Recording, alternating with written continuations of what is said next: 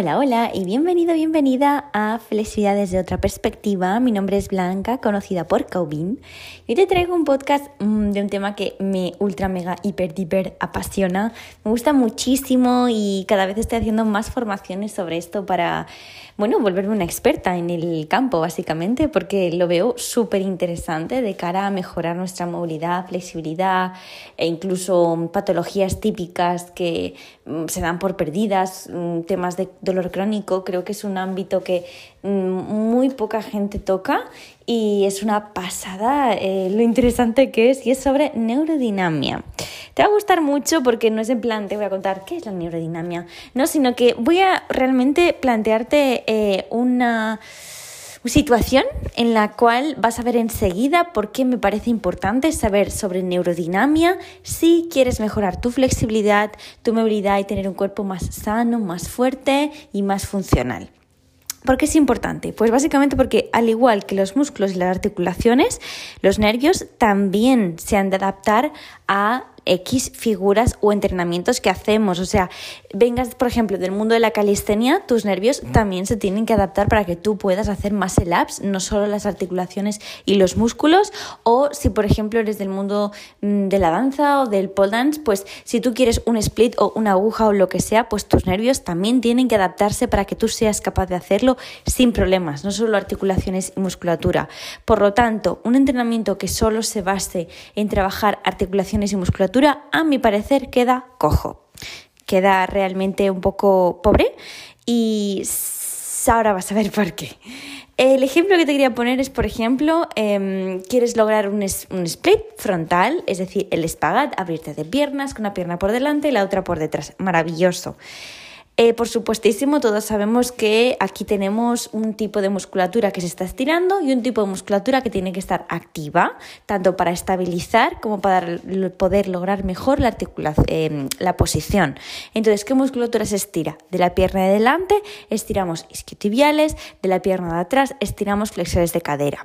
De la pierna de delante mejor beneficioso va a ser si contraemos eh, flexores de cadera y cuádriceps y de la pierna de atrás em, si activamos isquiotibiales y glúteos vamos a tener una extensión de cadera más funcional. Fantástico. ¿Qué nervios estamos trabajando aquí? Pues en la pierna de delante también están trabajando el ciático y de la pierna de atrás está trabajando el nervio femoral. Estamos estirando. Entonces, ¿qué sucede? ¿Te ha sucedido alguna vez, por ejemplo, que por más que estiras isquiotibiales y flexores no mejoras eh, tu split?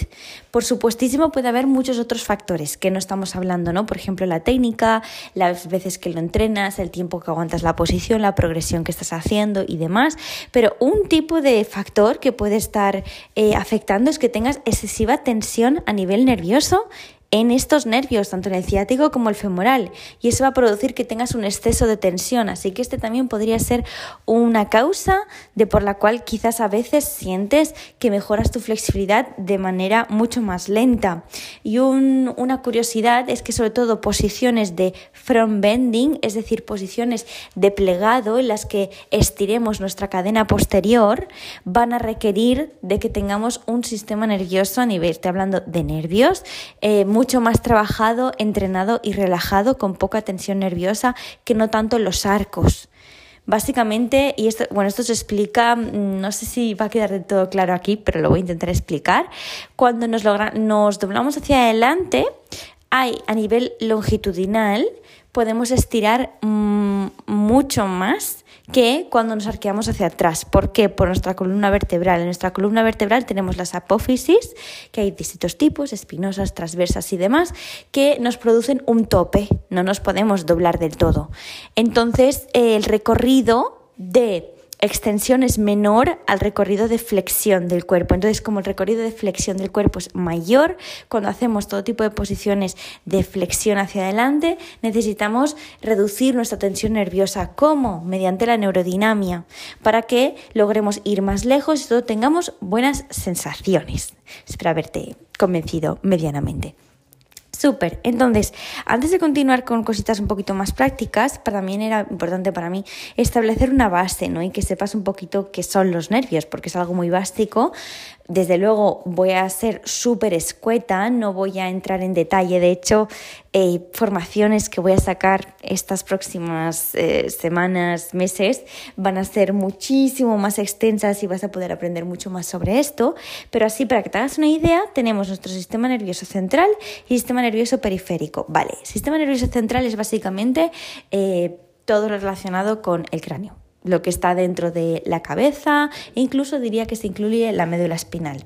Sistema nervioso periférico es pues los nervios, todo, todo lo que no sea cerebro, cerebelo y médula espinal, todo lo que sale de ahí. Entonces tenemos la parte del sistema nervioso periférico voluntario e involuntario. También vas a ver que al voluntario se le llama somático y al involuntario se le llama autónomo. Dentro del autónomo tenemos luego el simpático y el parasimpático. De esto he hablado muchas veces, ¿no?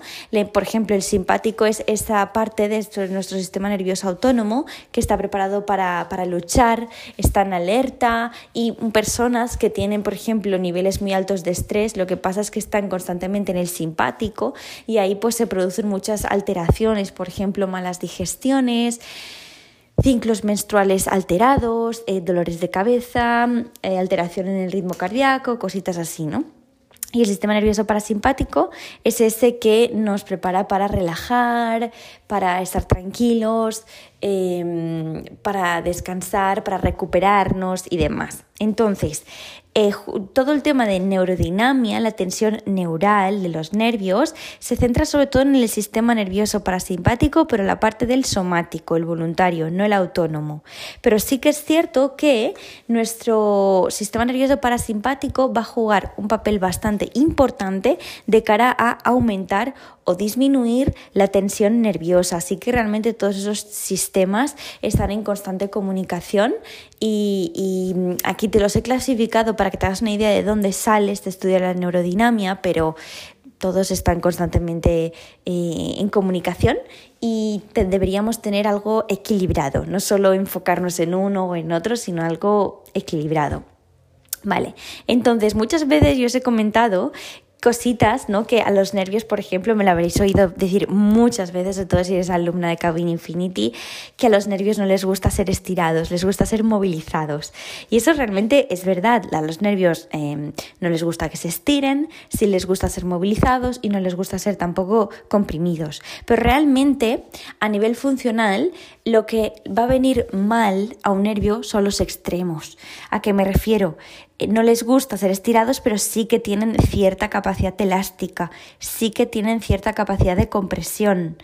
Eh, tienen cierta capacidad de, doblarse también, pero sobre todo lo que les beneficia es la movilización que aquí en este podcast no voy a entrar en esto, pero es básicamente mm, jugar con los dos extremos del nervio y es como un juego de tira y afloja, tira, imagínate una cuerda, ¿no? Pues les gusta que se tire de un extremo y luego se tire del otro, que no se tire de los dos extremos a la vez. Eso es lo que no le va bien a un nervio, los extremos. Entonces, em, ¿por qué es malo tener una tensión neural excesiva? Porque va a hacer que no se adapte a estas necesidades, va a hacer que ese pequeño porcentaje de capacidad elástica que tienen no la puedan eh, soportar.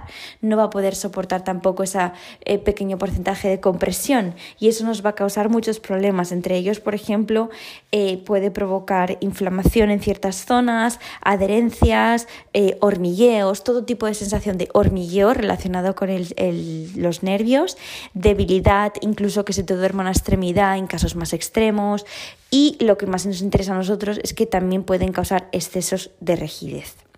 Entonces aquí viene un poquito eh, la perlita de hoy a nivel práctico que yo creo que te puedes llevar, aparte de todo este conocimiento que espero que te guste, que me encanta compartir por aquí contigo, es eh, cómo diferenciar cuando tenemos una zona de nuestro cuerpo rígida cómo diferenciar si viene de tensión neural, de tensión nerviosa a nivel de los nervios o de tensión muscular. ¿Cómo podemos diferenciarlo? Pues eso es un poquito lo que te quería traer hoy. Es un, test muy sencillo, pero sí que es cierto que requiere de un poquito de conocimiento de anatomía. Por eso yo, por ejemplo, en, en Cabin Infinity también meto, eh, tenemos un apartado muy extenso sobre teoría, porque creo que sabiendo anatomía es todo mucho más sencillo. Entonces, em, este test es un test un poquito... Mm, guiado por nuestras sensaciones, ¿vale? Sobre todo nos vamos a guiar por la calidad de la sensación. Mm, no tanto por la cantidad de tensión, sino por el tipo de tensión. Aquí hay que despertar todos nuestros sentidos, abrir la mente y realmente conectar con lo que estamos sintiendo en ese momento. Vale.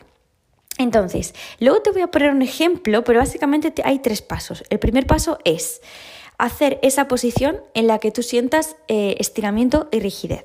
Segundo paso, mueve una articulación que esté lejos del punto de máxima tensión o estiramiento sin mm, modificar el estiramiento. Es decir, tú tienes que seguir sintiendo el estiramiento, solo tienes que mover una articulación que esté lejos de esa zona que estamos estirando. Y tercer punto, sentir si la sensación cambia o no. Te voy a poner dos ejemplos para que lo veas más claro. Ejemplo, vamos por ejemplo a un plegado.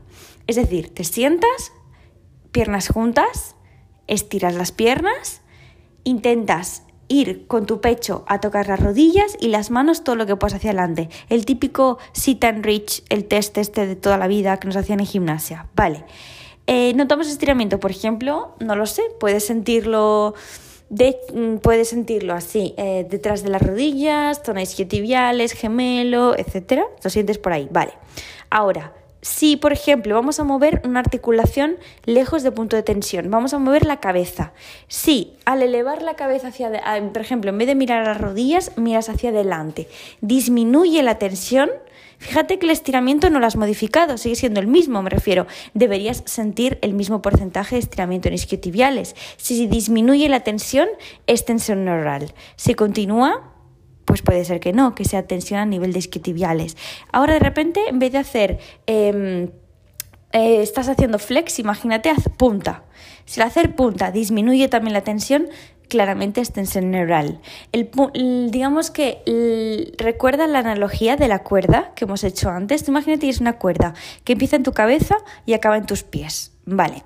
Entonces haces esta posición del plegado hacia adelante, el test de sit and reach.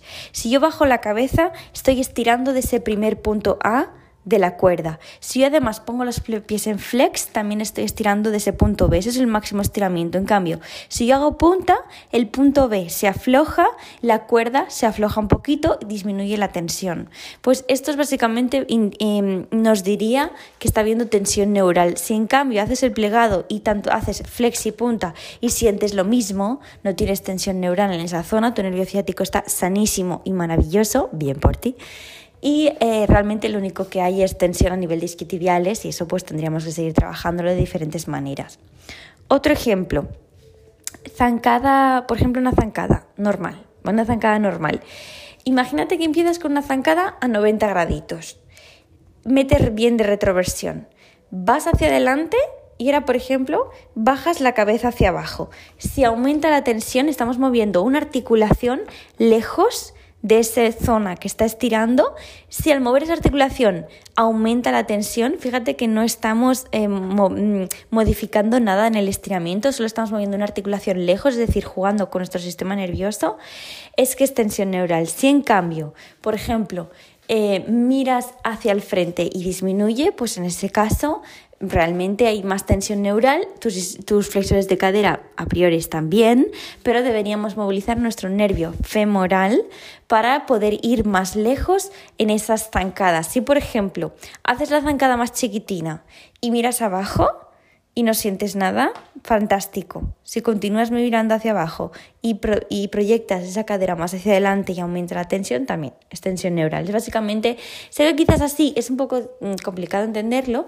pero sobre todo espero que se entienda con el ejemplo de, mm, de mm, el plegado y hacer flexo punta. Ahí si tú sientes diferencia o por ejemplo estás tu mano en el suelo, estiras una pierna hacia arriba y haces flexi punta, si hay diferencia, fíjate que es que no estás ni estirando más fuerte ni nada. O sea, si hay, si hay diferencia es tensión nerviosa. Y no te creas lo típico que decían, ah, sí, aumenta la tensión porque estamos estirando el gemelo. Eh, no. Eh, realmente no es así. Eh, es, que no es así. Estas cosas se ha extendido durante mucho tiempo y es un tema de nervio ciático. No es un tema de que estés tirando más el gemelo o menos. Sí, por supuestísimo que es muy interesante trabajar la flexibilidad de los, gemelos, estirarlos, pero piensa que nuestro nervio ciático también pasa por el gemelo. No es tanto tu gemelo, sino es eh, la irritación del nervio ciático en esa posición. Vale, y te os iba a decir otra cosa, vale, y em, otro signo que podría causar tensión, bueno, mm, decirnos que es tensión nerviosa y no muscular, por ejemplo, son sensaciones a nivel de cuello o de espalda. A veces en posiciones donde se supone que solo tenemos que sentir isquiotibiales o gemelo, sentir cuello o espalda también podría denotar que es un tema más de tensión nerviosa. Ahora bien, quizás me dices, pues... Em, Blanca. Eh, ¿Y las causas? ¿Por qué tengo yo tensión nerviosa? ¿Qué, he hecho yo para merecer esto?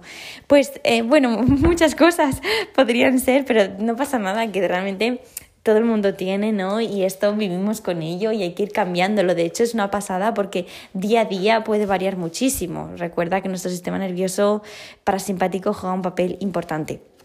Una de las causas eh, más comunes suele ser mantener una mala técnica en las posiciones, es decir, hacer una técnica que irrite tus nervios. Imagínate todo en flex, como pasa en yoga, por ejemplo, em, algunas cosas haciendo una excesiva flexión cervical también puede eh, ocasionarla tensando excesivamente unas zonas eh, y luego sin relajarlas, ¿no? Eso también, eh, por ejemplo, lo, típico que dice la gente de que las extensiones de columna no hay que apretar glúteos, ¿no? A ver, si luego los relajas y sabes bien cómo movilizar tu ciático y demás, no tienes por qué tener falsa ciática ni nada por el estilo.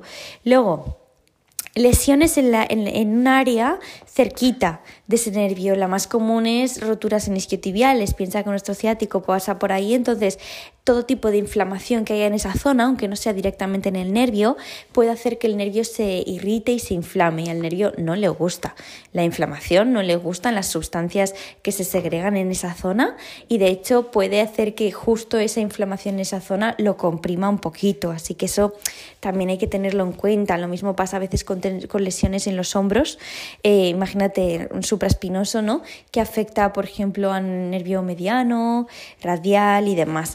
Luego, eh, excesiva tensión en, musculatura estabilizadora, como en este caso podrían ser los músculos abductores a la hora de hacer extensiones de cadera, que se solucionaría después por relajándola y demás. Y luego también falta de fuerza en musculatura mm, voy a decir musculatura motora porque esto no, no he entrado mucho en esto porque me parece que lo estoy dejando más para las formaciones que voy a hacer estos meses. Tenemos dos tipos de musculatura, motora y estabilizadora. Entonces, la estabilizadora lo que normalmente sucede es que está, eh, está muy poco utilizada y débil pero mm, al estar débil se tensa excesivamente, entonces al final acaba estando contracturada.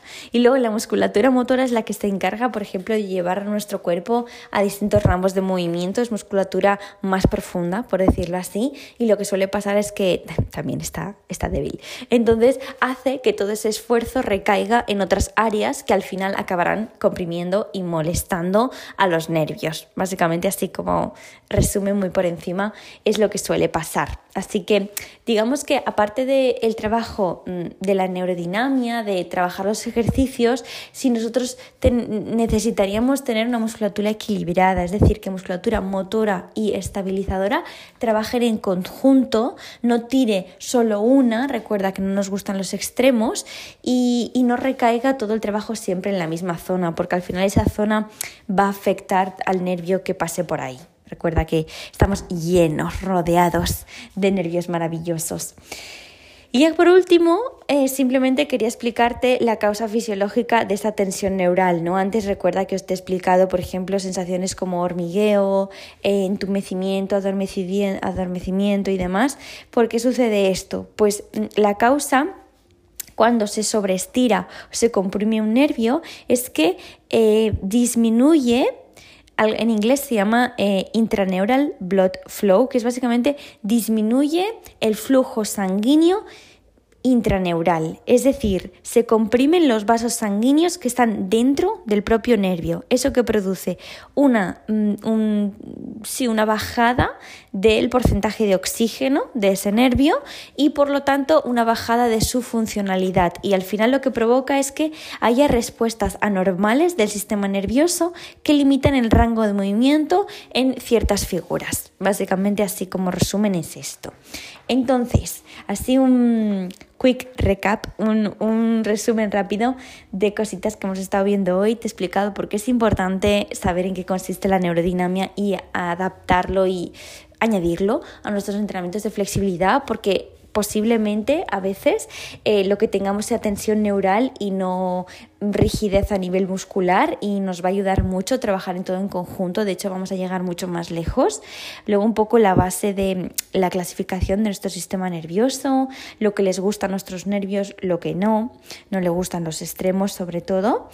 Em, algunos eh, síntomas de tensión, tensión, de tener tensión nerviosa, cómo diferenciar entre tensión neural y tensión muscular. Recuerda que es básicamente moviendo una articulación que esté alejada del punto de estiramiento que estamos haciendo. O sea, tú sin modificar tu estiramiento, si mueves una articulación que esté lejos de esa zona, cambia la sensación, posiblemente sea tensión nerviosa. Te he puesto algunos eh, ejemplos. Luego, causas que podían causar esa tensión neural. Y por último, realmente qué es lo que pasa a nivel fisiológico, eh, la fisiología de la tensión neural, en qué consiste. Y lo que sucede es esto, que se comprimen los vasos sanguíneos que están dentro de nuestros nervios. Además, eh, recuerda que dentro de nuestros músculos también hay vasos sanguíneos y también hay fibras nerviosas. Así que al final es que es todo un conjunto maravilloso que lo importante es tenerlo todo en cuenta. Espero que te haya gustado, que te haya parecido interesante, que hayas aprendido cosas, que yo creo que todo esto, aunque quizás alguna cosa digas, mm, me he perdido un poco aquí, la semillita ya está plantada y yo estoy segura de que la próxima vez que cuando entrenes tendrás en cuenta estas cosas, pensarás un poquito más y dirás, ah, si hago aquí, por ejemplo, si respiro, voy a estar eh, calmando mi tensión nerviosa, esto me puede ayudar, esto no. Espero que te guste y ya lo dicho, cualquier duda, cualquier cosita que te surja, me lo dices que me encantará ayudarte. Un beso muy fuerte y hasta el próximo episodio.